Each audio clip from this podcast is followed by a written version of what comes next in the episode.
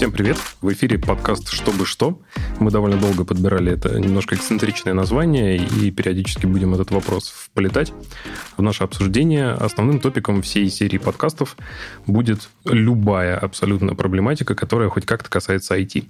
И мы решили начать с топика, который называется Project, Product и Team Lead, третий лишний. Над этим тоже довольно долго думали и представлюсь. Меня зовут Александр, и я руковожу отделом автоматизации бизнес-процессов в Ламода, довольно крупный e-commerce в России.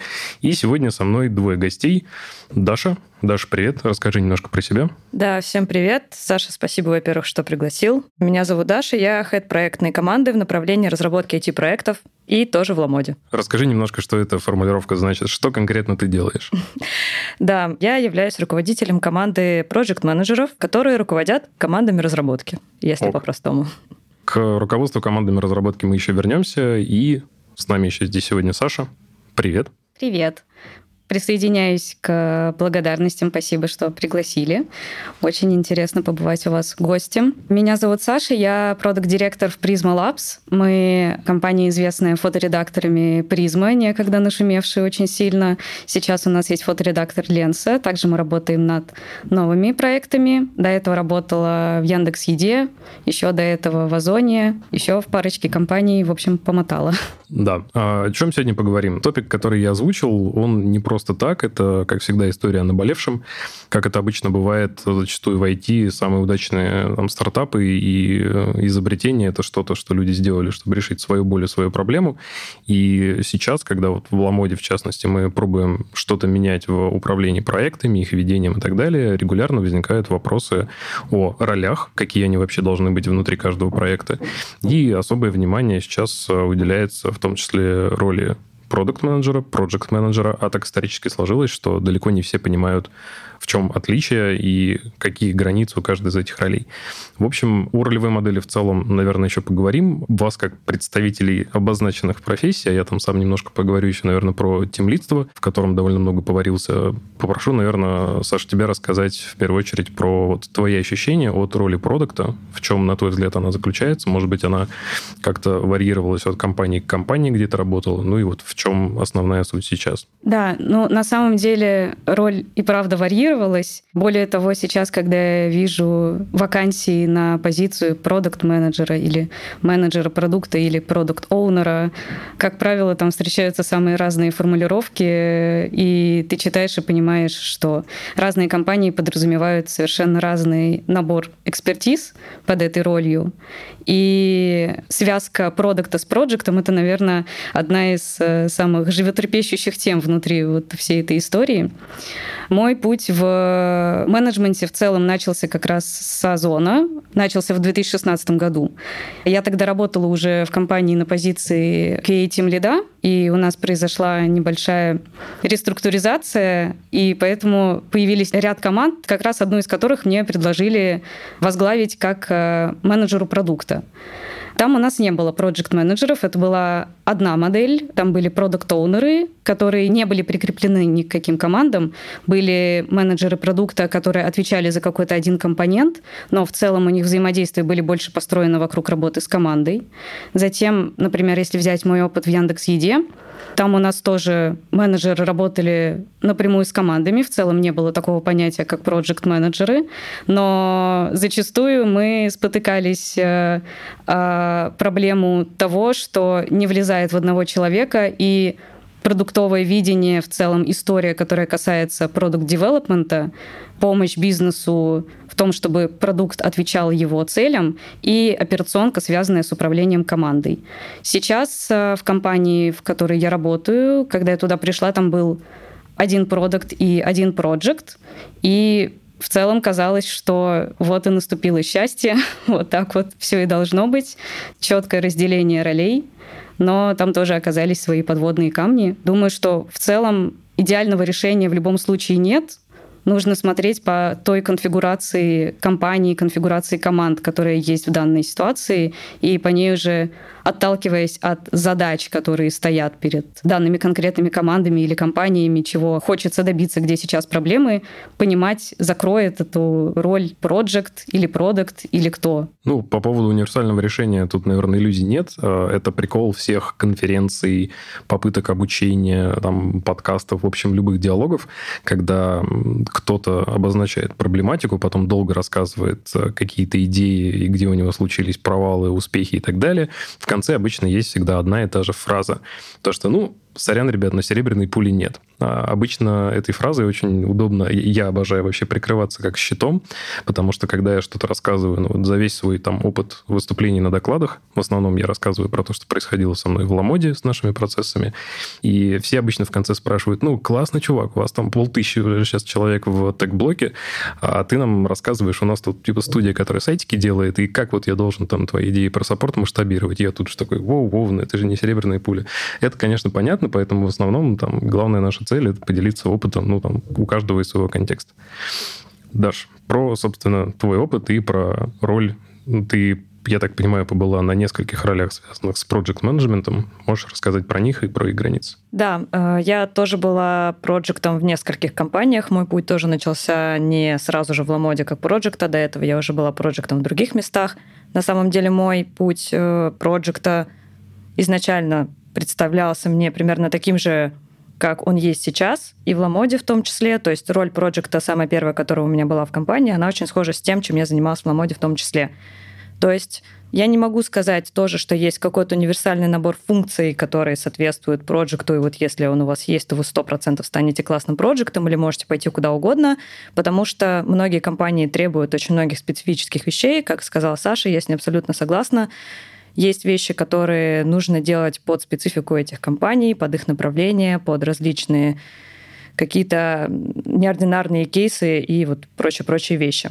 Но у меня есть э, универсальный набор, я называю его пак менеджмента, как сумочка, которая всегда должна прилагаться с тобой. Это планирование, это адаптивность и это коммуникации. Тот самый пак, про который я сейчас говорю.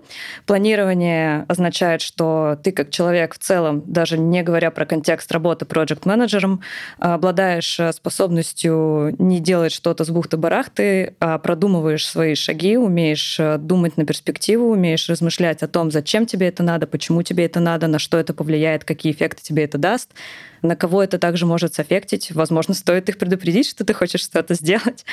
Вот, и так далее. То есть это планирование, которое ты применяешь и в жизни в том числе. Есть там люди, которые, например, часто пользуются какими-нибудь ежедневниками и там по воскресеньям составляют свой план на неделю. Это тоже планирование. И вот если в целом у вас есть задаток такой, да, которым вы пользуетесь, это, можно сказать, и есть планирование в вашей жизни. Вы готовы к тому, чтобы планировать.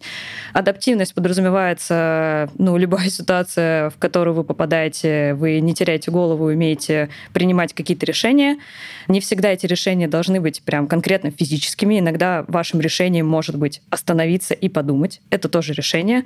Но в этом заключается ваша адаптивность, что что бы с вами ни происходило, вы можете правильно дальше поступить. И самый прикол в этой ситуации, что почти что любой ваш шаг будет правильным, потому что он основан на ваших размышлениях и на том, что, опять же, вы что-то планируете, вы как-то анализируете ситуацию, а не просто условно такие, ой, что-то происходит, я не знаю, что мне делать. Сброшу свою ответственность.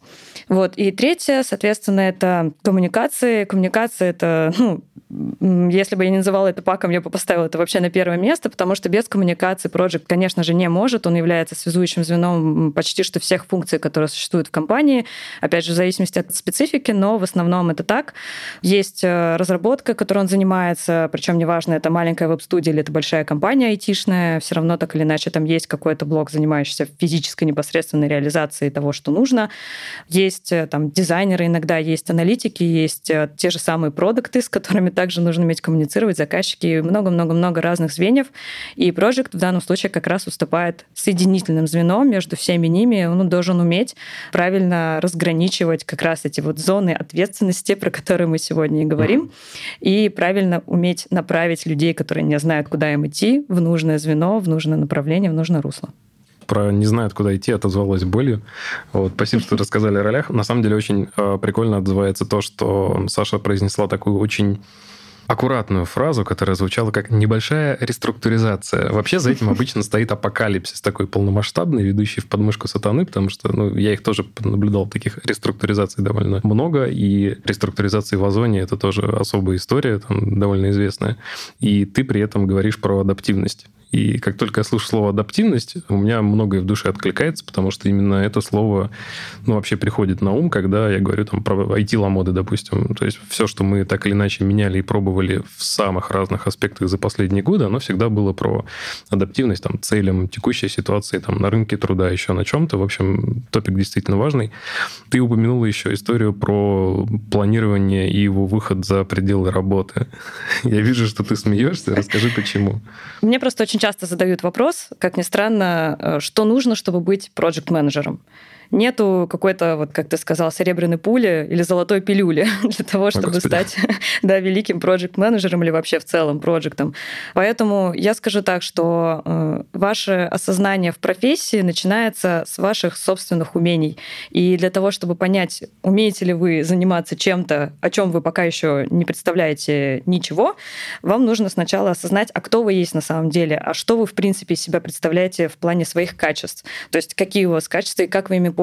Поэтому я считаю, что есть люди, которые, например, очень ну, такие скоростные, да, они любят, например, считать какие-то цифры, они любят быстро-быстро-быстро, мне надо вот там, мне надо вот это, я хочу скакать по ступенькам вверх, я хочу видеть результат своей работы, я хочу там условно, не знаю, смотреть, как мой продукт выкатывается, например, там, да, или что-то еще там. И я считаю, что такие люди, они все равно способны попробовать, начать. Вполне возможно, вначале даже у них что-то и получится, но в какой-то момент времени они для себя просто от себя не убежишь, условно, да, ты все равно вернешься вот вот к тому ощущению, которое у тебя есть собственное, по своим скиллам, которые у тебя есть. То есть можно назвать это на самом деле теми самыми софт-скиллами, которые мы ищем в потенциальных проектах, когда мы их нанимаем. И вот я, например, этими скиллами как раз и оперировала, когда я нанимала людей к себе в команду, потому что для меня было важно видеть, что человек по жизни, в принципе, вот так мыслит, а не только в работе. Так что, ну, да, это важно. Почему я говорю, что это важно, что это должно выходить за рамки твоей работы, потому что что я не верю в ситуацию, когда человек, ну, это случается, но крайне редко, когда человек, э, например, не обладая какими-то качествами, на работе супер классно их приобретает и меняется как личность. Обычно к нам приходят уже сформированные личности, которые вот адаптируют свою работу под эту личность. То есть мы сейчас подошли к тому, что человек, потенциально обладающий навыками бизнес-мышления, продуктового мышления, скорее не сможет выполнять на 100% обязанности проект-менеджера, потому что у него нет вот этих навыков планирования. Ты об этом? Они у него вполне возможно и есть, просто они, может быть, развиты не так сильно, как его бизнес-мышление. Поэтому я говорю о том, что это не значит, что у него не получится быть проектом. У него, возможно, и получится, и он будет делать хорошо какие-то вещи, которые помогут ему решать некоторые проблемы. Но этих скиллов будет недостаточно, и вот это бизнес-влияние, бизнес-способности, которые есть у него, оно будет перекрывать, перекрывать, перекрывать. Он все равно будет стремиться удовлетворить свои вот эти потребности, своих скиллов, реализации этих скиллов. И поэтому ответом на твой вопрос будет нет, он может быть проектом, он сможет выполнять роль проекта, но как долго он продержится, это вопрос. И я ставлю на то, что он все равно рано или поздно придет к тому, что он разовьется вот там в продуктовую сторону, исходя из своих скиллов и потребностей. Мне очень, Саш, понравился твой такой полунаброс, типа что продукты не умеют планировать. А, по поводу коммуникации еще прикольная история, потому что когда ты сказала, что коммуникация это такое ядро и необходимость, э, у нас термин э, гулял какое-то время, на Хабре была статейка, называлась «Техлит Бирюк». Это про специалистов, которые хорошо разбираются, допустим, в какой-то узкой там зоне. Это может быть домен, система, технология, что-то еще, и они не очень склонны к открытым коммуникациям, общению, всему остальному. Я представил себе PM Бирюка, и мне, в общем, стало внутри очень смешно. А такие есть, кстати говоря. Мне кажется, Но все как, мы встречали а как, как они выживают? Ну, они выживают некоторое время, а потом э, адаптируются под свои скиллы, опять же. То есть, кстати говоря, вот, ну, это не значит, что человек уйдет с вакансии проект менеджера если даже его скиллы перекрывают его необходимую реализацию в своей профессии. Он может оставаться проектом, но при этом он будет давить и пользоваться теми скиллами, которые есть у него. То есть он будет там больше считать метрик, он будет больше развиваться в бизнес-истории, он больше будет думать про продукт, он больше будет думать не про планирование. Саша явно со мной не согласна. Нет, на самом деле я хотела сказать, что это вот как раз та самая горящая тема, которую я слышу, перетекающую просто из одной компании в другую во всех обсуждениях. Иногда я даже встречала супер категоричное мнение, что продукт и проект не могут жить в одном человеке, потому что это роли, отвечающие за противоположные процессы у них противоположные метрики. Условно, продукт хочет, чтобы хорошо, а проект, чтобы быстро. И типа Биполярочка не такая, может да. быть одновременно. Не Что- договориться с собой. Да, что продукт это адвокат пользователей, а проект это адвокат разработки. И опять же, тут тоже биполярочка начинается. Поэтому сложный вопросик. Вопросик, да, он, пожалуй, сложный. Я напомню сам себе и вам тоже, что у нас топик про то продукт versus project и versus team lead, третий лишний. К этому постепенно будем подводить. Про ролевую модель, собственно, хотелось поговорить.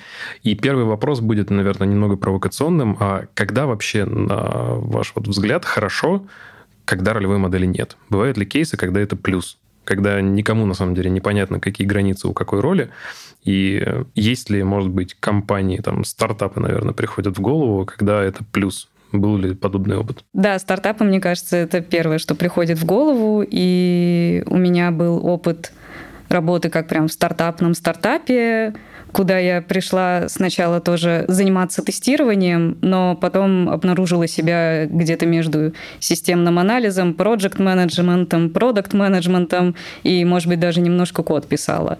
И это было классно. Оу. Да. Ну и также бывают истории, когда внутри уже существующей компании нужно включить стартап-мод, наверное, слышали такое выражение. И бывает такое, что в командах, которые образуются вот под этот какой-то конкретный проект или новый продукт, тоже включается такой режим, и роли несколько стираются, или границы между этими ролями стираются. И это бывает полезно, но кажется, что в долгосрочной перспективе это немасштабируемая история, потому что люди устают. Если к людям начинают приходить новые люди, людей становится больше, новые люди вообще не понимают, как тут у вас все работает, а ты вообще кто, почему и ты, и он делают одно и то же, а иногда это не делает никто. И Чаще всего. или так, да.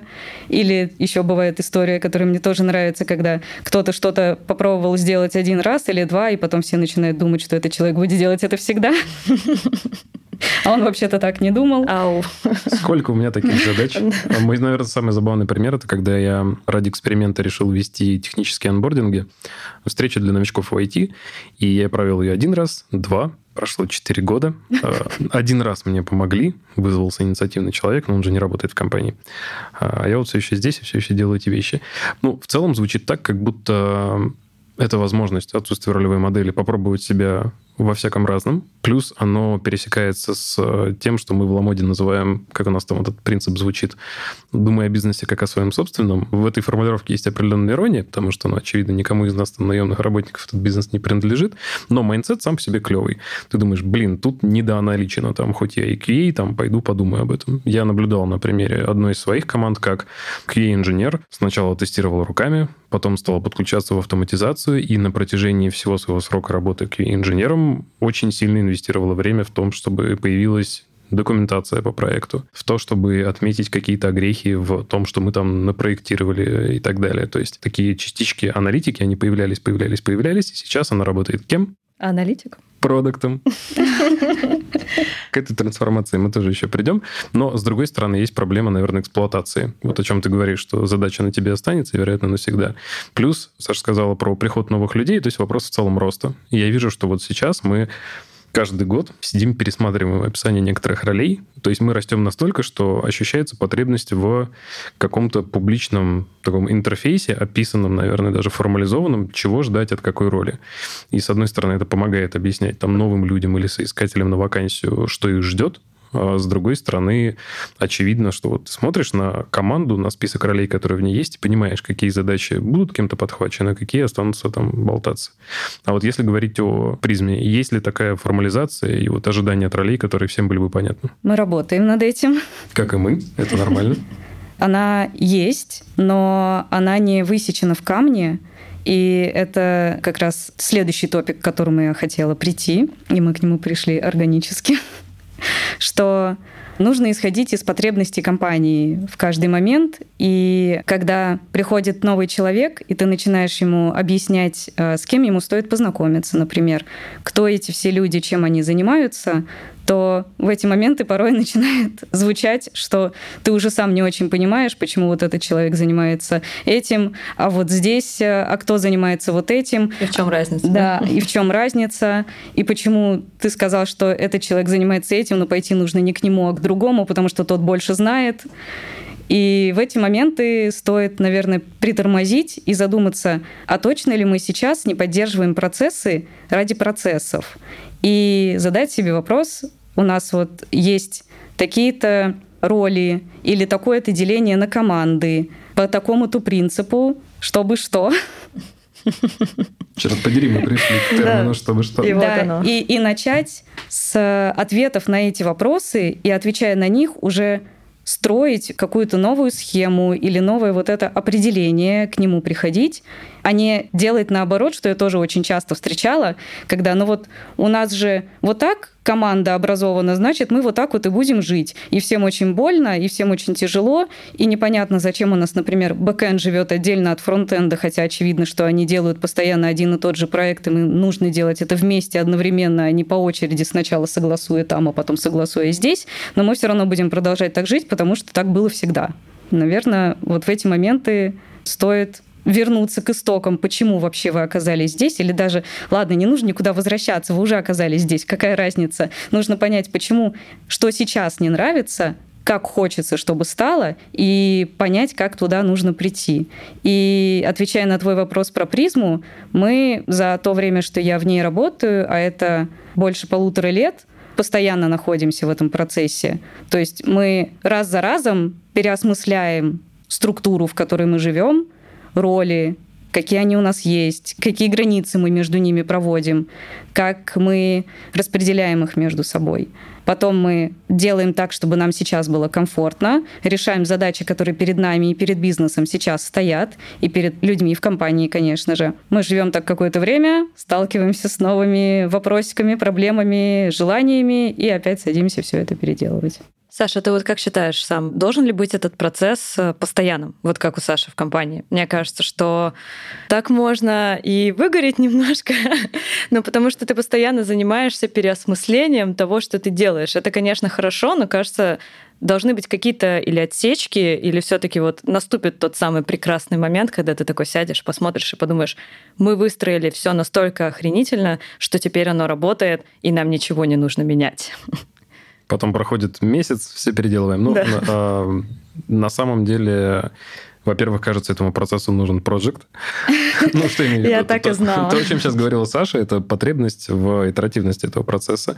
Для меня стрёмная штука – это когда процесс завязан, например, на конкретного человека. Человек ушел, процесса не стало огромное да. количество этих вещей. Тот же самый тег-анбординг у меня в календаре до сих пор есть встреча с мертвыми душами, из оставшихся в компании там только я. Встреча стоит раз в три месяца.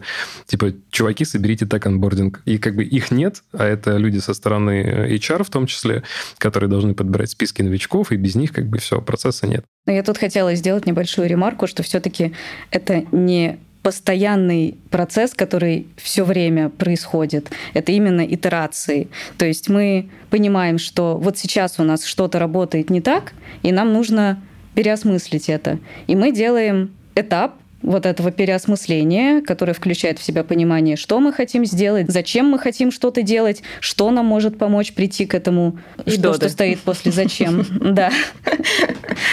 Каким-то образом мы к этому приходим, доводим это до результата, о, класс, вот это наш благословенный процесс, вот так мы будем жить до конца своих дней. Потом мы перестаем думать про процессы, начинаем жить счастливо, но проходит N времени. Иногда это бывало две недели.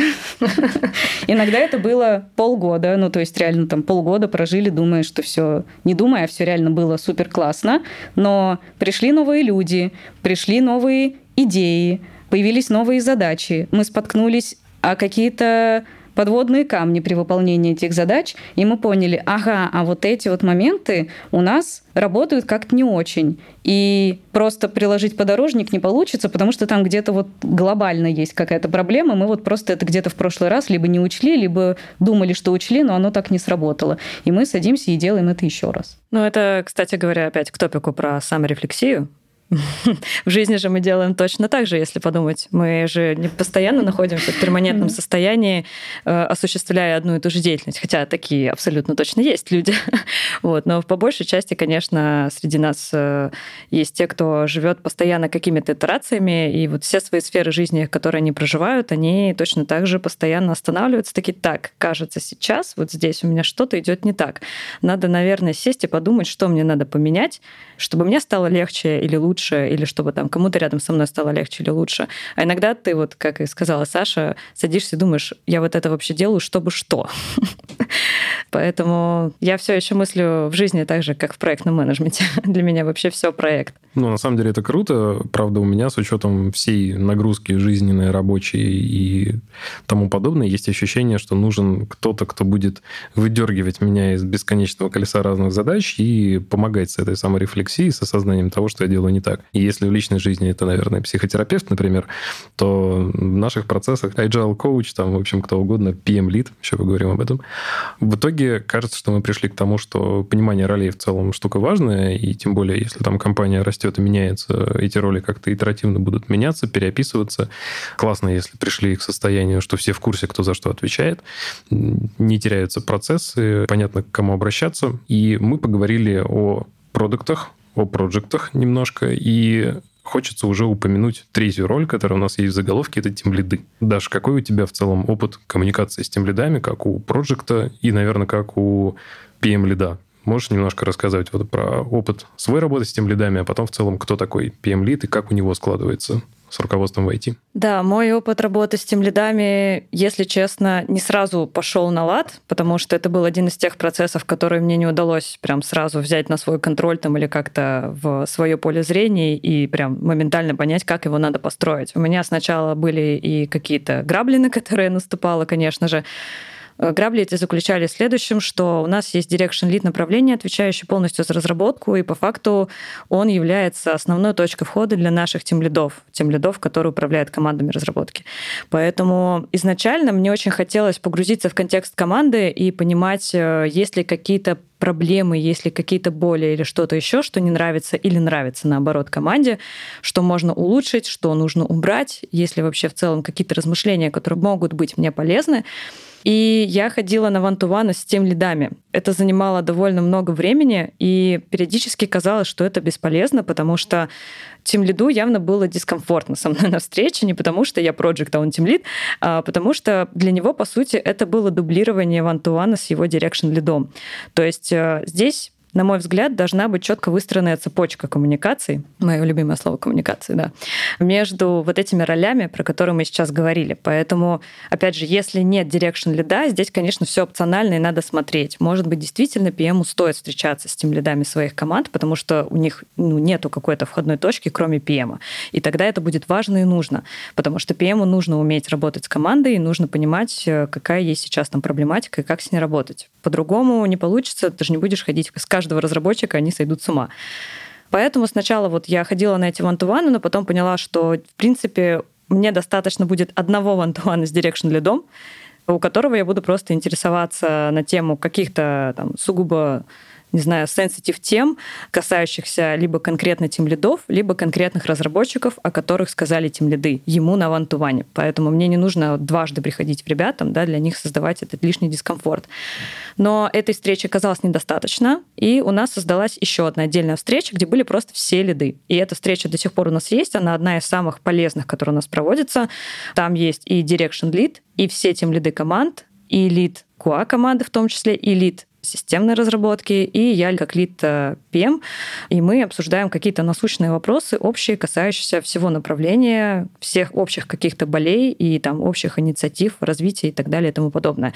Дальше это все должно, естественно, быть на плечах и ответственности тех самых ролей, которые участвуют в этой встрече. То есть моя задача как PM лида донести это в свою команду проект менеджмента, чтобы они правильно все это интерпретировали и использовали это в своей работе. Для тем лидов, конечно же, это задача там с точки зрения разработки своей команды, аналитика, QA, все это вот и так далее и тому подобное.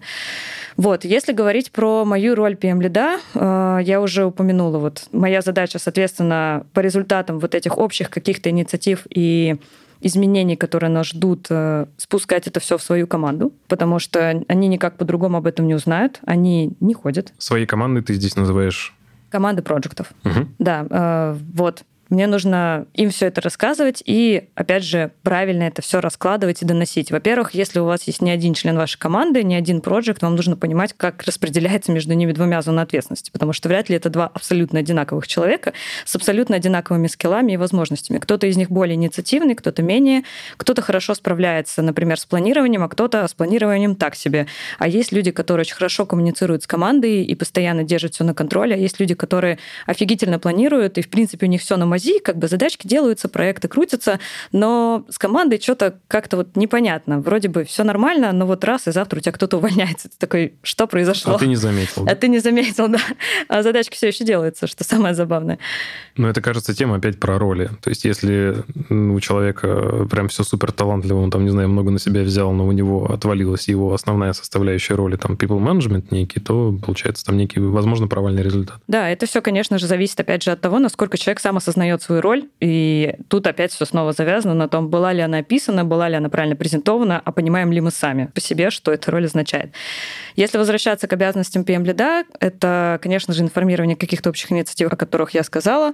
Помимо всего прочего, это просто развитие этой команды как таковой, как и для любого лида важно, чтобы его работники, его команда развивалась, чтобы у них тоже был вектор, чтобы они понимали, зачем они здесь, что они делают, куда они хотят стремиться, как им этого добиться и помогать им всячески во всех их стремлениях, видеть, что, например, кто-то может быть плохо вошел в эту профессию, да, там и, кажется, уже не очень хочет быть проектом, и тебе нужно помочь с тем, чтобы даже пускай отпустить его и перелоцировать в другую специфику его работы, там, не знаю, в продуктовую или в аналитическую. Может быть, он хочет разработчиком внезапно стать, почему бы и нет.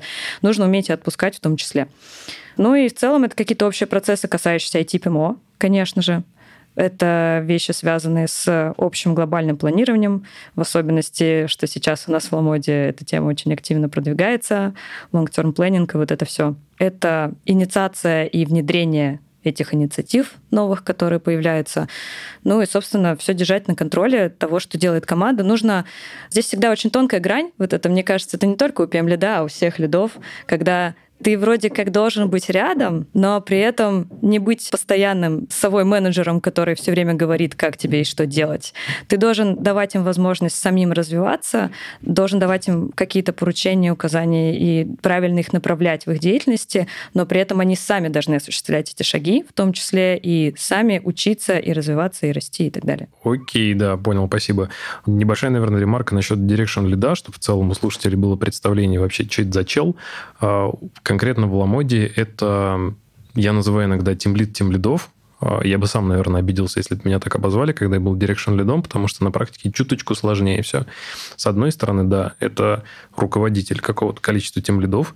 Зачастую все команды, которые Direction Lead подчиняются, они обычно в одном бизнес-домене. Сейчас ребята из нашей коммерческой функции, возможно, будут грустно смеяться, слушая то, что я говорю, потому что там отличия довольно сильные. И да, так уж повелось, что Direction Lead довольно там плотно взаимодействует с PM лидом. Саша, есть ли какая-то похожая конструкция у вас? И мы тут говорили сейчас про PM лида. Насколько я знаю, ты говорила, что были очередные изменения буквально сегодня во всей конструкции. Вот можешь немножко рассказать про нее? А есть ли у вас проекты вообще? Сори, я просто немного потеряла потерялась, потому что изначально вопрос был про взаимодействие с тимлидом, проджекта с тимлидом, а потом да. вы перешли уже на... Да, и да. это можно на самом деле сформулировать тогда по-другому, чтобы оно было связано. Угу. А, во-первых, если в призме тимлиды, угу. и кто контактирует с ними? Да, в призме есть тимлиды, и ранее с ними контактировали... контактировали, смешное слово. Нормально. Контактировали проекты, и в этом как раз крылась один из недостатков вот этой структуры, в которой у нас отдельные люди занимали роли проектов и отдельные люди занимали роли продуктов. Потому что, несмотря на то, что в предыдущих компаниях я сама была одной из тех, кто хотел, чтобы появились проект-менеджеры, и казалось, что они закрывают супер важную роль собой. И это на самом деле так и было, но зависит все от структуры. Например, ранее у нас была структура достаточно горизонтальная, у нас не было деления на продукты, и получается, у нас э, была связка многие ко многим, то есть у нас э, множество заказчиков, ну как множество, более одного, более одного заказчика приходила с фичами, с идеями, с какими-то задачами, которые требуют разработки. И было множество команд тоже, более одной. То есть получалась связь многие ко многим, которую всегда очень сложно менеджерить.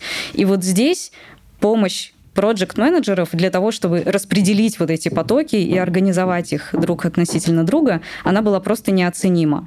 Но недавно у нас действительно произошли изменения. Мы поделились на кроссфункциональные команды. Да, про... даже в этот момент широко улыбается, учитывая, что мы сейчас переезжаем на VTM.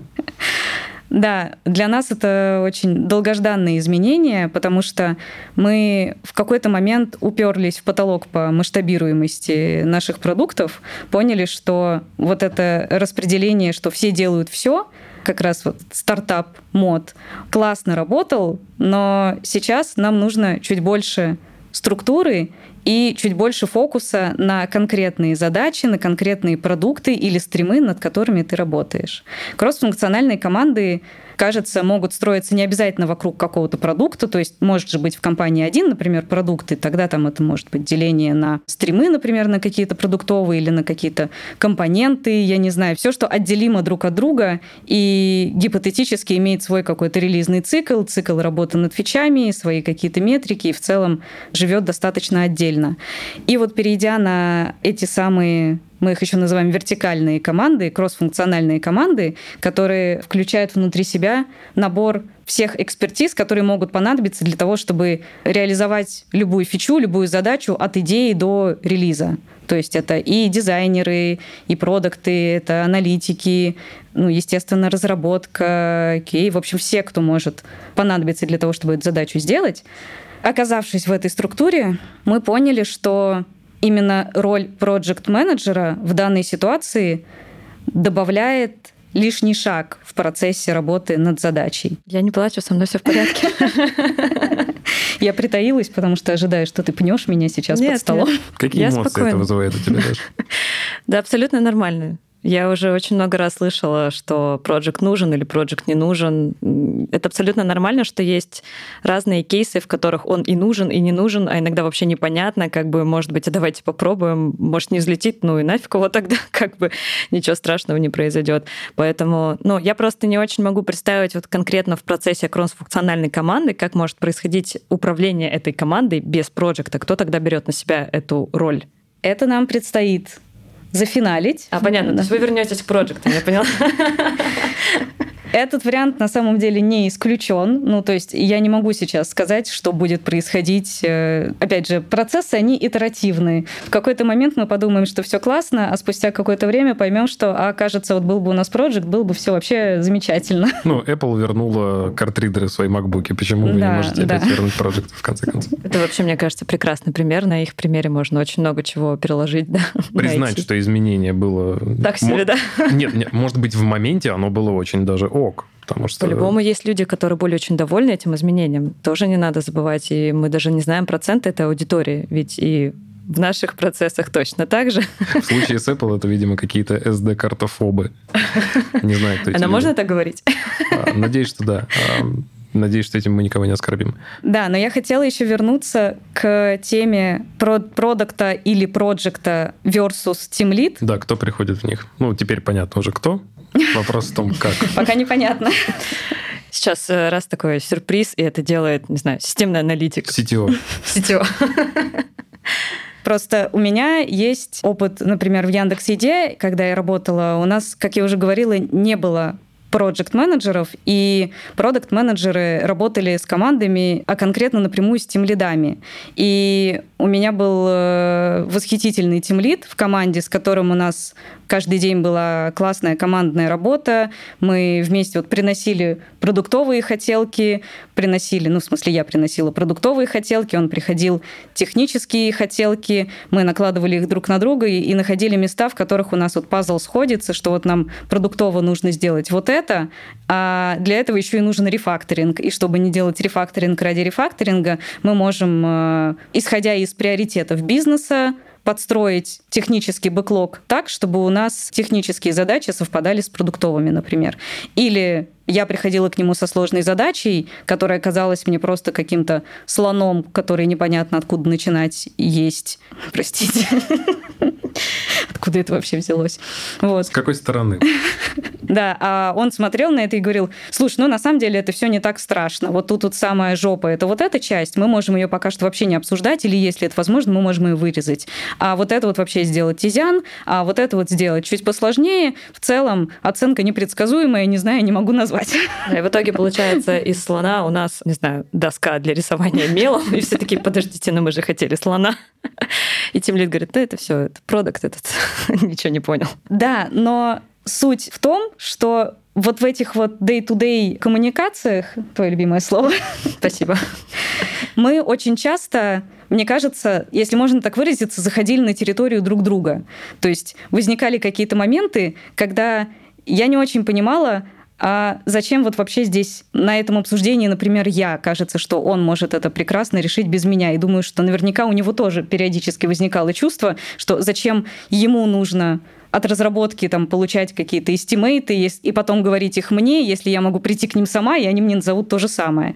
И вот этот момент, он, мне кажется, не менее интригующий, чем момент разделения зон ответственности между продуктом и проектом. Ну, он в целом, то есть вопрос о ролевой модели, он как бы этого тоже касается, а вот в этой структуре за внутреннее управление, планирование, оценки и вообще все, что происходит в команде, включая там процессы вроде ретро, если они есть, за все это отвечает тимлит? Когда как? Ну вот, хм. если, опять же, например, в еде Тимлит был э, линейным руководителем всех э, других разработчиков в команде, поэтому он отвечал за найм, отвечал за повышение, за грейды, зарплаты и все, что касается people management.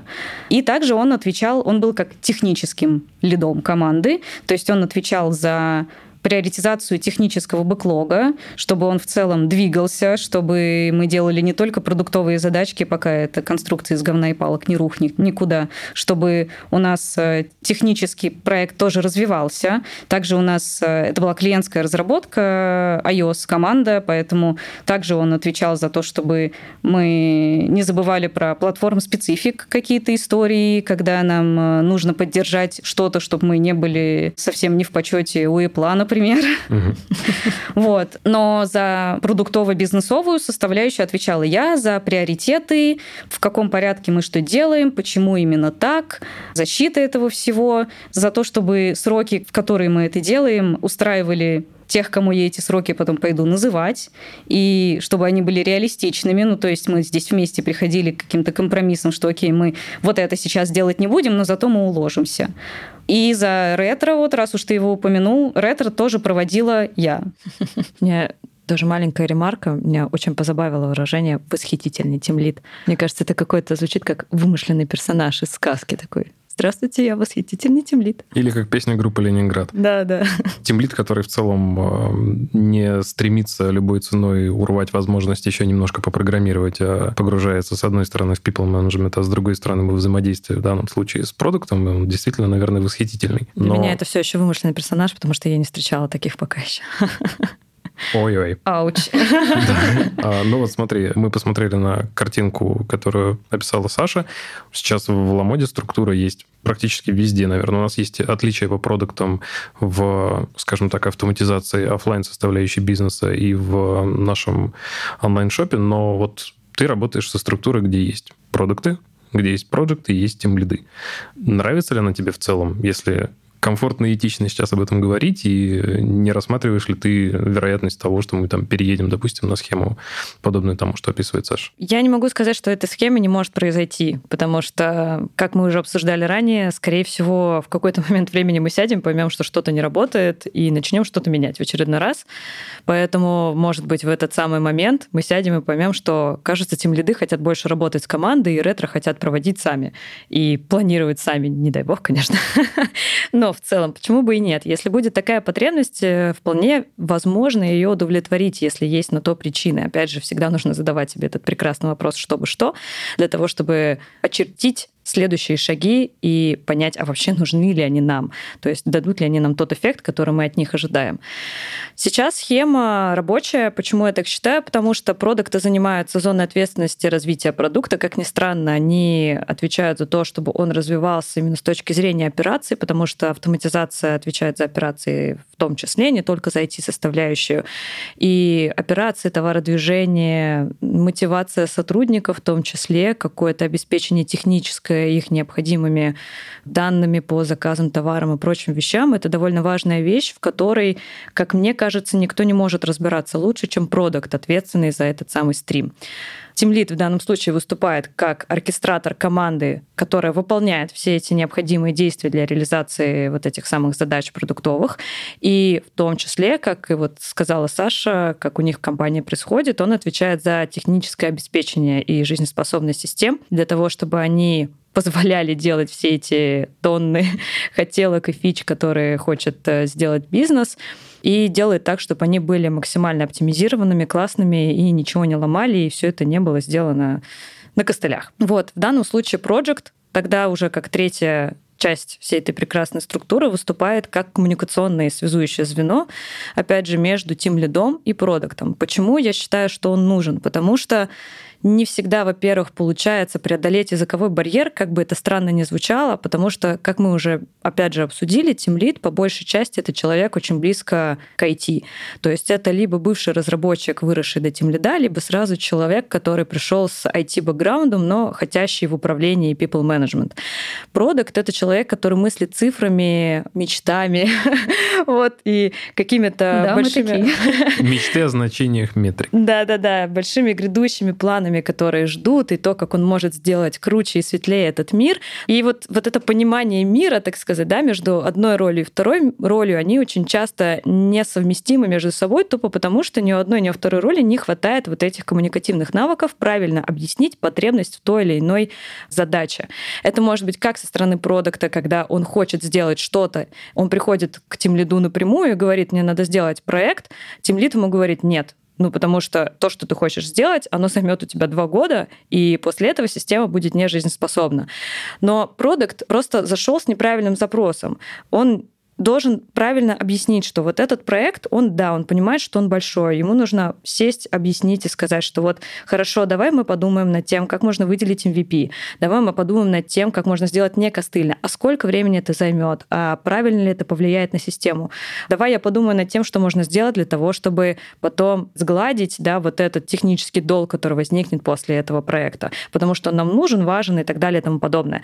Тимлит, в свою очередь, может также в обратную сторону принести что-то в продукта, но не смочь объяснить. Он придет и скажет, у нас там устаревшая Java, нам нужно обновляться, для этого нужно остановить все твои три прекрасных проекта, и твое светлое будущее не произойдет ни в этом году, ни в следующем, потому что у нас 15 систем, и все мы их по очереди будем обновлять, что там вылезет, неизвестно.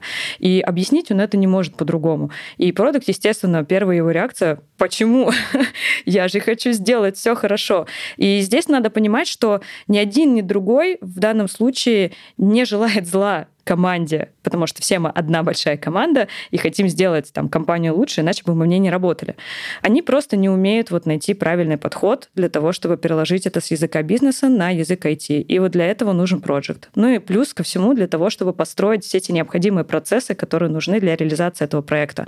Потому что у Тимлида, помимо самой разработки, есть еще куча всяких факторов, связанных с people management, с хайрингом, с наймом, со всем остальным, с тем, чем он занимается. У продукта, соответственно, есть свои тоже зоны ответственности, не связанные напрямую с продуктом, с развитием его отдела, его там тоже какой-то спецификой структуры и так далее. А Project в данном случае выступает как человек, который забирает на себя ту часть обязанностей для вот заложения вот этого фундамента проекта, скажем так. То есть кто-то должен прийти и сказать, так, короче, все, теперь ты прораб, ты рабочий, ты дизайнер, ты рисуешь, он смотрит, дает опруф, а вы делаете и стоит и наблюдает за тем, чтобы все выполняли свою роль, и все было нормально, чтобы все строилось в соответствии с планом. Как только кто-то отвлекается, сразу приходит и говорит, так, ай-яй-яй, не надо так делать, у нас есть план, мы должны его придерживаться. Ну или приходит и говорит, в общем, у человека, там, не знаю, ногу сломал, он больше не может строить тебе ничего, поэтому извини, но как бы строительство сдвигается. Либо мы можем кого-то нанять, например, или что-то еще. То есть находят варианты, опции и так далее. Вот для этого нужен проект. Ну вот ты сейчас затронула две области, которые, как мне кажется, очень хорошо характеризуют project management. Та часть, в которой ты рассказывала, что продукт э, живет своими какими-то идеями, фантазиями, и он верит в светлое будущее и видит, как к этому будущему прийти, но он не может это объяснить тем лиду, а тем лид пытается ему объяснить что-то про технические блокеры, имеющиеся в проекте, но продукт не может это понять, вот у нас как раз это все работает не так. В плане у нас это все работает. То есть у нас как раз у команды был запрос на то, чтобы быть ближе к продукту, чтобы понимать, куда вообще продукт движется, почему он движется туда, почему нам важно делать сейчас именно то, что мы делаем, а не что-то другое, и иметь возможность высказаться в ответ. И иногда это супер клевые, дельные идеи, и ты вдруг узнаешь, что то, что ты придумал каким-то космолетом можно было сделать гораздо проще, и вообще это, оказывается, можно там запустить за пару недель, а не за два с половиной месяца, как ты сам себе насчитал. И вот этого диалога и нам, и второй стороне, то есть команде разработки, очень не хватало. И вообще в целом, по моему опыту, это достаточно часто возникающий топик для обсуждения, что команда хочет быть ближе к продукту. И тут, наверное, вопрос в умении тем лида коммуницировать правильно насчет технических issues каких-то и в техническом бэкграунде продукта, чтобы уметь это все понять. Ну и тот момент про то, чтобы объяснить, э, замотивировать, рассказать, куда мы движемся и зачем, ну, это вообще для меня звучит как must-have продукта, то есть если продукт это не умеет делать так, чтобы Lead понял и тоже вдохновился и побежал делать это вместе с командой, то тут, наверное, вопросики к продукту. Второй момент, который ты затронула, это про процессную составляющую, то есть настроить это все, чтобы оно работало и работало классно, и чтобы учитывались все там отпуска, кто где что, не дай бог, сломал или куда пошел, и чтобы вся вот эта система работала и желательно сроки складывались. Вот это для меня звучит как 100% то, чем должен заниматься проект менеджер и за что ему огромное спасибо, потому что это огромная работа, которая требует ежедневного труда, и из-за того, что она достаточно операционная, очень сильно операционная, она плохо сочетается с какой-то стратегической работой, когда нужно про что-то думать сильно наперед. Наверное, поэтому очень часто продукты говорят, что вот был бы в компании проект, чтобы можно было бы кому-то другому заниматься этим. Всем этим, да, вот этим всем, да. чем я не хочу заниматься. Да, но здесь возникает вопросик, а что если тимлит? Потому что говорят, что существуют продуктовые команды, в которых продуктово вовлеченные ребята достаточно самостоятельные и умеют сами планироваться, сами выдерживать сроки, озвученные на планировании, и вообще самоорганизовываться. Вот что вы и, про и это каждый думаете? из них вырастает в сетево потом. Даже ну, ретро проводит, да? Да.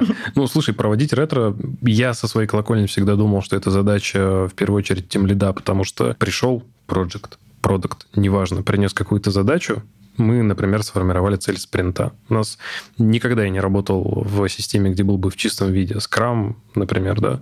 У нас не было ни демо, ничего. Тем не менее, предположим, что была цель в виде конкретного релиза, или мы просто взяли набор задач, которые хотели сделать, а потом все пошло не так, и мы обделались. И мы сидим на ретро и в идеале не просто смотрим на то, ой, мы здесь оверлогнули, как же так получилось? Вот это для Давайте меня лучше наиболее... оценивать задачи. Конечно. И, конечно, это всегда срабатывает. Конечно. Потом люди переходят на стори-поинты, и тут у них все начинает делаться в срок Потом на вообще. попугая, да. Потом на, на майке. На майке, На да. майке даже. Так вот, э, для меня ретро всегда было задачей понять, а как мы можем сделать лучше. То есть не в формате там Вася почему-то перелогал. То есть никто виноват. Вообще для меня это основа культуры, вот, которая у нас есть в разборе инцидентов, в проработке проектов, пусть даже в ретро по спринтам. Как мы можем сделать лучше? То есть Точки роста.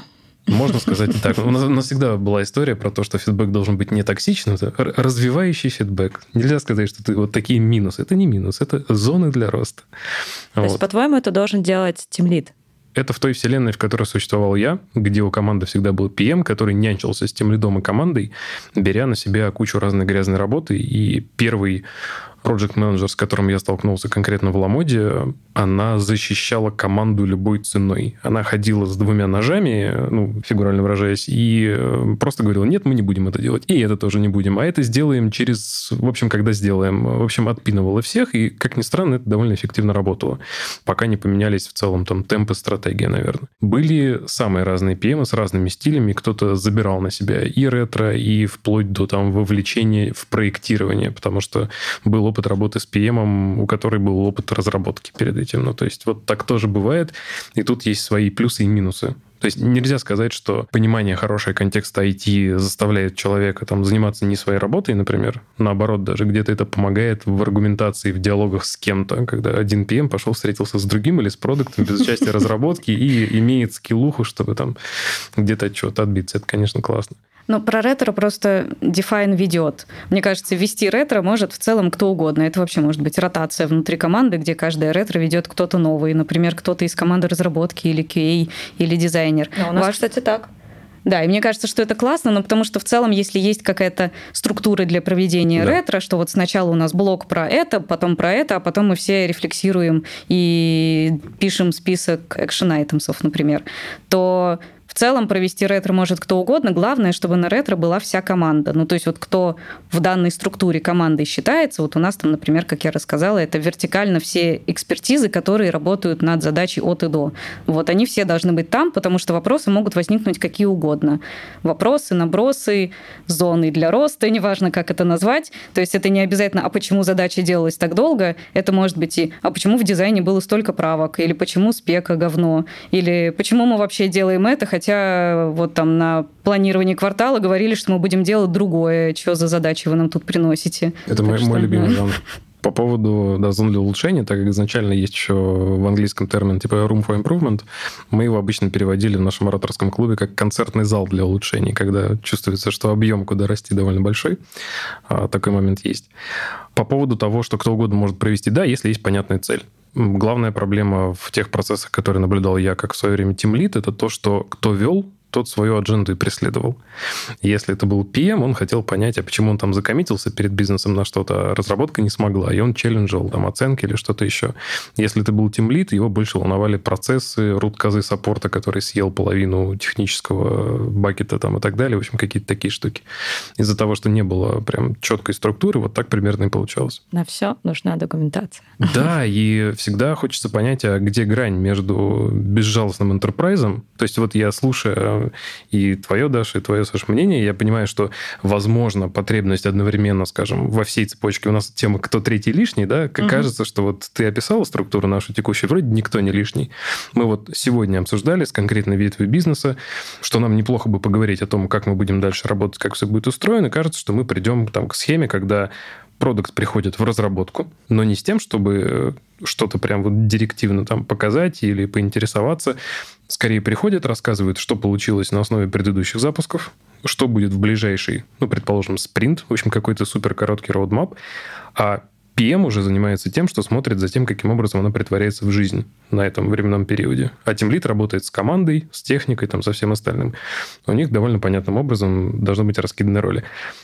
Видя твою реакцию, к сожалению, это не видео-подкаст, в общем, прокомментируй, что, что в этой схеме не так. Думаешь, что это утопия? Э, Я думаю, что это не утопия. Я мало представляю себе, как это, в принципе, можно сделать. Объясню почему. Потому что слишком много завязано на различных процессах. Вот ты говоришь, что должен приходить продукт в команду и рассказывать про то, какие задачи ждут их в следующем спринте. Как этот продукт должен понять, что эти задачи попадут конкретно в следующий спринт, и они в него влезут? Он должен их посчитать, правильно? То есть у него должны быть оценки, как минимум, у задач и приоритеты. Как он получит оценки? Ему надо провести груминг. Груминг проводит кто? Project, либо тимлит, да, если мы говорим о том, что проекта нет.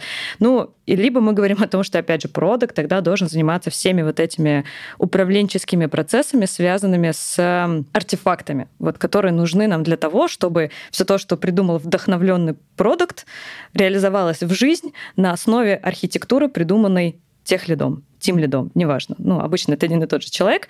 Это следующая тема, видимо, у нас будет следующая тема. Э, четыре человека, да. Кто лишний, кто четвертый лишний, да. Итак, вот. мы соберем небольшой IT. Да, в общем, а, мне почему кажется, что это не очень возможно, потому что либо здесь нужно тогда признать, что мы просто запихиваем те обязанности, которые есть в проекте между продуктом и тем лидом, то есть мы осознаем, что человек, который по факту предназначен для одной роли, выполняет не одну роль, а несколько ролей. Для меня это не очень хорошо, потому что это, во-первых, расфокус, во-вторых, человек ну, рассинхронивается и в какой-то момент что-то начинает перетягивать на себя одеяло. Либо продуктовая его история, либо проектовая история. А здесь должен быть фокус на чем-то одном. Если он продукт, он занимается продуктовым развитием. Если он тимлит, он занимается развитием команды. Если он проект, он занимается тем, что он оркестрирует между продуктом, тимлидом и делает так, что проекты доставляются в нужный срок, в нужное время, в нужное место. Мы либо должны признать, что она распределяется между этими двумя ролями, и они фигачат за проекта оба, там как-то распределив обязанности, либо осознаем, что какие-то процессы у нас потеряются. А как можно потерять процессы? Эти процессы, они необходимы для того, чтобы твоя фича была доставлена в прод. Вот э, продукт хочет, чтобы что-то было сделано, опять же, да, возвращаясь к твоему примеру, окей, хорошо, но груминг кто-то приведет. Ладно, у него есть оценки у этих задач, у него есть приоритетность у этих задач. Как он понимает, что влезет в команду? Команда перформит каждые две недели по-разному. Если это скрам, там, неважно, две недели, одна неделя, never mind. Э, что хотите. Если это канбан, опять же, здесь непонятно, когда это будет сделано, в какой приоритетности, кем а это как будет проджект это понимает? Проджект считает эффективность команды. Он должен уметь это делать. Он мониторит все время состояние команды, рассчитывает, как ни странно, метрики, которые влияют на результативность команды, а еще он постоянно... Почему я считаю, что он также должен быть активным участником ретро, потому что помимо истории с тем, что сделали, не сделали физической частью, есть еще и математическая часть, когда мы видим эффективность. Эффективность тимлид, э, ну, не будет залезать, мне кажется, во все задачи и смотреть, кто сколько залогал, и думать, а почему это произошло? Наверное, потому что Вася Пупкин сходил в отпуск, после этого был не очень активен. И, кажется, сейчас он не так перформит, как две недели назад. А через две недели он будет перформить в три раза хуже. Это надо мониторить абсолютно всех. Опять же, это та зона ответственности, которая должна быть в проекте, и только он может потом это замерить на основе каких-то там velocity и вот этого всего, что существует в прожектовых метриках. То есть метрики, как бы мы ни смеялись произнося это слово, да, то мы как бы не ассоциировали его с продуктовой деятельностью, на самом деле в проект менеджменте они также есть, они также важны. Нужно уметь считать. Считать то, чем ты пользуешься с точки зрения оценок задач, переоценок задач, с точки зрения там, тех же story-поинтов, неважно, часы вы используете или нет, там, или story-поинты, и мониторить каждого человека, которого ты ведешь в команде. Да, это можно делить с тем лидом, но не распухнет ли тем лид? Такой вопрос. Ну, а вот у меня вопрос, окей, ты все это считаешь, и, допустим, ты находишь э, какие-то неэффективные моменты. Там вот что, допустим, Вася Пупкин действительно стал перформить хуже, чем он делал это раньше. И что ты можешь сделать дальше с этой информацией? Потому что, насколько я знаю, обычно у проект-менеджера нет э, власти. власти да. Произноси это вслух, не Хотела страшно, избежать этого слова, но... У нас действительно нет власти, это так. А здесь вступает как раз силу история взаимодействия с тем лидами. Ну, то есть ты пойдешь или проект менеджер виртуальный, пойдет, которого да. мы сейчас обсуждаем, пойдет к тем лиду и скажет ему, смотри, вот Вася что тут не доперформил, и что-то нужно делать. Но тимлид же на слово не поверит проджекту и не скажет, да, все, кажется, нужно нам там либо прощаться с этим человеком, либо менять ему грейд, либо переводить его на другой проект. Ну, то есть он не предпримет никакие действия, основываясь исключительно на инфе, который ему принес проджект. Он все равно будет проводить какое-то свое расследование. Ну, то есть и, и, и делать и делать следующие шаги, основываясь уже на выводах, которые он сделал, проведя сам какой-то ресерч. И кажется, что гипотетически он мог бы сделать это и без пинка со стороны проекта, что вот смотри, у нас тут что-то со спринтами не сходится. Это бесспорно. Тимлит может это делать самостоятельно, но, опять же, возвращаясь к вопросу, хватит ли у него на это ресурсов. Если мы представим, что у Тимлида есть команда, в которой 20 человек разработки с разными распределенными зонами, типа там бэкэнд, фронтенд, а есть еще фуллстаки, а есть QA и так далее и тому подобное, и он тимлит всей этой команды, у него для того, чтобы мониторить каждого человека в этой команде, мне кажется, будет уходить больше, чем рабочее время, это точно. А еще есть всякие хайринги, есть собственный рост, есть всякие общие задачи дирекции и так далее и тому подобное. То есть я здесь не спорю, что то, что делает Project, может выполняться другой ролью. Я говорю о том, что Project нужен как раз для того, чтобы снять вот этот мониторинговый момент и вовремя прийти с ним и сигнализировать правильной роли. Это касается не только команды же на самом деле. То есть если мы говорим, что есть какие-то проблемы в продукте, это тоже может заметить проект со своей стороны в тот момент, пока продукт, например, планирует какие-то следующие фичи, следующие итерации. И кто, если не проект, придет и скажет тебе, чувак, смотри, у нас там три человека пытаются перформить вот в ту фичу, которую ты нам дал, и кажется, у нас что-то идет не так. Я пока еще, может быть, даже не уверен до конца, что конкретно. Я там походил по тем лидам, поспрашивал, но, возможно, проблема вот в этом. Это будет сигналом к действию. Сам проект не принимает никаких действий, кроме как оповещения о том, что что-то идет не так. По сути, можно сказать, что мы пришли к тому, что проект является дашбордом, который сигнализирует о каких-то несоответствиях, ошибках и делает все для того, чтобы их устранить. Да, я вот сейчас подумала, что Project ничего не может сделать, если все плохо. Ну, то есть сам он не имеет возможности предпринять что-то. Он может пойти и сигнализировать это другим людям, которые могут что-то предпринять, но Project проделывает огромную работу, когда все хорошо. Ну, то есть он как раз такой маяк, или... ну да, как есть выражение, что если в project менеджменте все идет хорошо, непонятно, зачем нужен project. как есть метафора про порядок в квартире, например, да, что если ты убираешь одну комнату, убираешь другую комнату, и если в целом у тебя все в порядке, то кажется, а зачем ты здесь нужен? Ну, то есть зачем ты убираешься, если у тебя и так все в порядке? А на самом деле это, ну, такая утопия, да, что как бы если project менеджмент идет хорошо, это не значит, что project ничего не делает это значит, что он действительно много чего вложил, ну, скорее всего, опять же, да, для того, чтобы это все так работало. Нет, это сто процентов. Мне кажется, что Project делает постоянно огромную работу, но просто пока что-то не произойдет, ты смотришь на нее и может возникнуть мысль, а нам точно надо это делать, ведь вроде оно само работает. Но потом, когда что-то происходит, возникает следующая мысль, а все равно Project не может сделать ничего сам с этим, все равно он идет там куда-то и с кем-то говорит. Но между вот первым и вторым есть огромная работа, направленная на мониторинг, на настройку процессов, на их поддержание. Опять же, там в метафоре про чистоту, ты же не один раз в жизни убрался, ты потом поддерживаешь этот порядок ну, конечно, постоянно. Саша удивился, когда не один раз убрался. Про поддержание, да, справедливо. А, в целом клево, что получилась такая очень живая у вас дискуссия в данном случае про эти роли. Наверное, к этому мы в целом и шли. Кажется, что ну, мы уже поняли, что история про серебряные пули, она типичная, и в каких-то случаях все три роли окажутся необходимы, а где-то, как в некоторых компаниях, а, там, узкоспециализированных на чем-то в IT, бывает, что есть условно некий владелец бизнеса, а есть тимлит одной из команд, и он в итоге объединяет себе там все, наверное, роли и задачи, которые мы сегодня обсуждаем обсудили. И хотелось бы, наверное, затронуть один последний топик. Думаю, что довольно коротко. Он про то, что я для себя называю порт приписки. Поясню, мы немножко говорили про экспертизу, которая может образоваться, ну, по продукту, наверное, супер понятно. Больше меня это интересует в разрезе проекта. Насколько критичная история, в которой проекты могут, если мы говорим сейчас про те же самые витимы, да, или про конструкцию, когда проект завершился, допустим, и тебе говорят, окей, ты будешь заниматься следующим, а он, допустим, в другом бизнес-домене, или ты будешь коммуницировать в дальнейшем вообще с другими продуктами.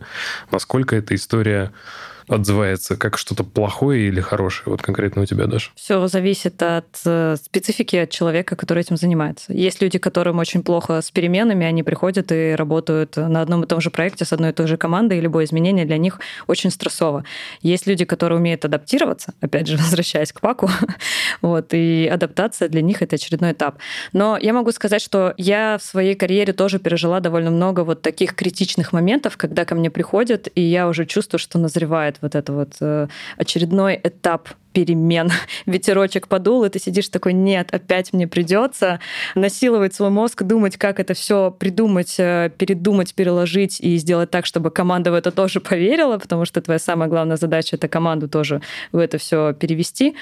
Но это страшно и стрессово только когда ты думаешь об этом. В принципе, как и любые перемены в нашей жизни. Человек такая загадочная структура, которая обычно очень отталкивающе относятся к любым переменам. Особенно если у тебя есть какая-то привычка, вот отбери у человека вилку, и он взвоет просто на следующий же день. Хотя, казалось бы, есть ложка, есть еще куча всяких других предметов, но ты хочешь конкретно вилку, потому что ты всю свою жизнь ел вилкой, и тебе было классно. вот здесь то же самое. Но вот ты поноешь день, поноешь два, ты подумаешь, как я хочу к вилке, как я хочу вилку. Раньше было вилку. лучше. Да, раньше было лучше, сейчас все плохо. И есть люди, которые в этот момент такие, ай, пойду я, короче, к другу, у которого есть вилки, и поем у него вилкой наконец-то. И в уходит. Компании. Да, и уходит, соответственно. А не обязательно в компании, это может быть просто направление другое. Может быть, даже и горизонтальное какое-то перемещение.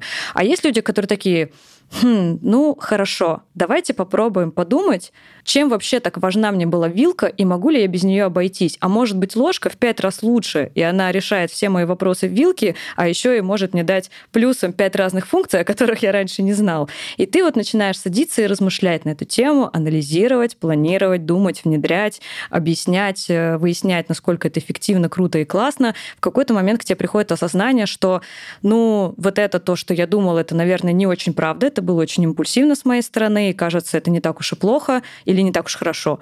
А есть вещи, которые кажутся тебе очень даже крутыми, и ты их вывел вот только спустя какое-то время, когда эти перемены начали с тобой происходить. Поэтому, если говорить в целом, я считаю, что для проекта, как с точки зрения развития карьеры, это хорошо, потому что это позволяет развить в себе навыки той самой адаптивности, которая очень нужна тебе для различных процессов. Также это хорошо, потому что ты в целом умеешь э, перестраиваться под различные ситуации, ну не с точки зрения адаптивности, а с точки зрения своей психики и какого-то взаимоотношения с людьми, то есть, опять же, те же самые коммуникации. То есть, по сути, все те три скилла, про которые я рассказывала в начале, с помощью этих перемен ты прокачиваешь, потому что у тебя новое планирование, новый процесс планирования с новой командой, с новыми своими какими-то фишками и особенностями, которые важны только для нее. У тебя новый процесс адаптивности, когда у тебя разное количество людей и новая коммуникация с этими людьми. Поэтому это хорошо, потому что это позволяет тебе прокачивать твои скиллы как проекта. И на самом деле те, кто выходит потом в лидов из проектов, ну, неважно на какую лидовую должность, они в основном все имеют довольно распределенный опыт работы с проектами. То есть есть и там, и сям, и в такой команде, и в другой команде с разными составами, с разными целями и задачами. Что ж, мы в итоге поговорили в целом, кажется, о всех трех ролях, а, несмотря на то, что я представляю такой отчасти тимлидскую сторону, здесь, наверное, экс-тимлидскую. Они говорили не супер подробно, но по качеству коммуникации, кажется, понятно, какие могут быть взаимодействия тимлида и с проектом, и с продуктом, и сложилось такое общее чувство, что, наверное, самое главное, даже если среди слушателей, у кого в компании нет явной ролевой модели, и вам пока что ок, даже, может быть, если она не появляется, очень важно важно, чтобы была та самая саморефлексия и итеративный процесс, а не дичь ли мы делаем в данный момент, и не повисли ли какие-то процессы на людях с формированием бас-фактора, в общем-то, равного единицы. Потому что одна из самых тревожных историй, когда мы говорили о роли проекта, продукта, лично для меня звучала, а что, собственно, происходит, когда кого-то из них сбивает автобус? Потому что команда разработки условно остается, да, это такая точка отказа, которая очень сильно тревожит. Если в разработке есть момент ротации, то кажется, что с project менеджментом в этом смысле гораздо больнее. Да, я бы хотела, наверное, тоже последнее слово сказать э, про project менеджмент и в целом про тематику нашего подкаста. Третий лишний — это достаточно хороший вопрос, который стоит себе задавать. Он не плохой, он не неправильный, он довольно хороший, который стоит себе задавать просто для того, чтобы осознать, в какой точке ты сейчас находишься. Возможно, этот вопрос даст вам паузу, с помощью которой вы выдохнете, подумайте и начнете очерчивать как-то эти роли, или наоборот, станете больше их размазывать между этими тремя людьми и поймете, что кажется вот так для вашей компании будет эффективно. И это тоже будет вполне ок. Поэтому ну, я считаю, что этот вопрос задавайте, отвечайте на него не спеша, думайте, размышляйте, общайтесь на тему него с коллегами. И меняться это неплохо, меняться это страшно, конечно, но это всегда какое-то развитие, а развитие это хорошо. Поэтому вперед. Очень вдохновляющая мысль. Еще, Саш, в тему э, твоего, в том числе, творчества, хотел сказать э, всем слушателям, что вообще-то по изысканиям Саши на ее пути э, перемещения, то есть нужна ли роль проекта, продукта и так далее, есть совершенно замечательная статья на Хабре, которую я... На VC. На VC, точно, да. Я столько говорил в последнее время на Хабре, что теперь у меня все статьи там. Да, статья действительно на vc.ru, и я ее читал, когда только возникла идея писать конкретный подкаст вот на тему проекты PM и Team лиды, и очень рекомендую к прочтению. Ну и скажи, Саш, стоит ли ожидать новую версию статьи, дополненную и улучшенную с учетом всех изменений? Возможно, да. По крайней мере, если появятся какие-то новые мысли, которыми хочется поделиться, какие-то новые инсайты и выводы, то думаю, почему бы и нет. Потому что, как вот выше упомянутой статье я уже писала, там нет каких-то, как мы уже говорили, серебряных пуль или чек-листов, пройдя через которые ты точно придешь к успеху. Это просто рефлексия о пути, который мы прошли, и работа над ошибками, которые мы проделали. Мы наделали много новых ошибок с тех пор, сделали много классного с другой стороны, и думаю, что об этом тоже можно будет рассказать, если появится я думаю, что запрос Желание, будет, да. потому что склонность к саморефлексии и все та же самая итеративность, кажется, присуща всем, кто здесь сегодня собрался. Спасибо большое, что пришли. Спасибо всем слушателям за внимание к подкасту «Чтобы что». И, конечно же, оставайтесь с нами в следующих выпусках. Всем спасибо и пока. Спасибо. Пока.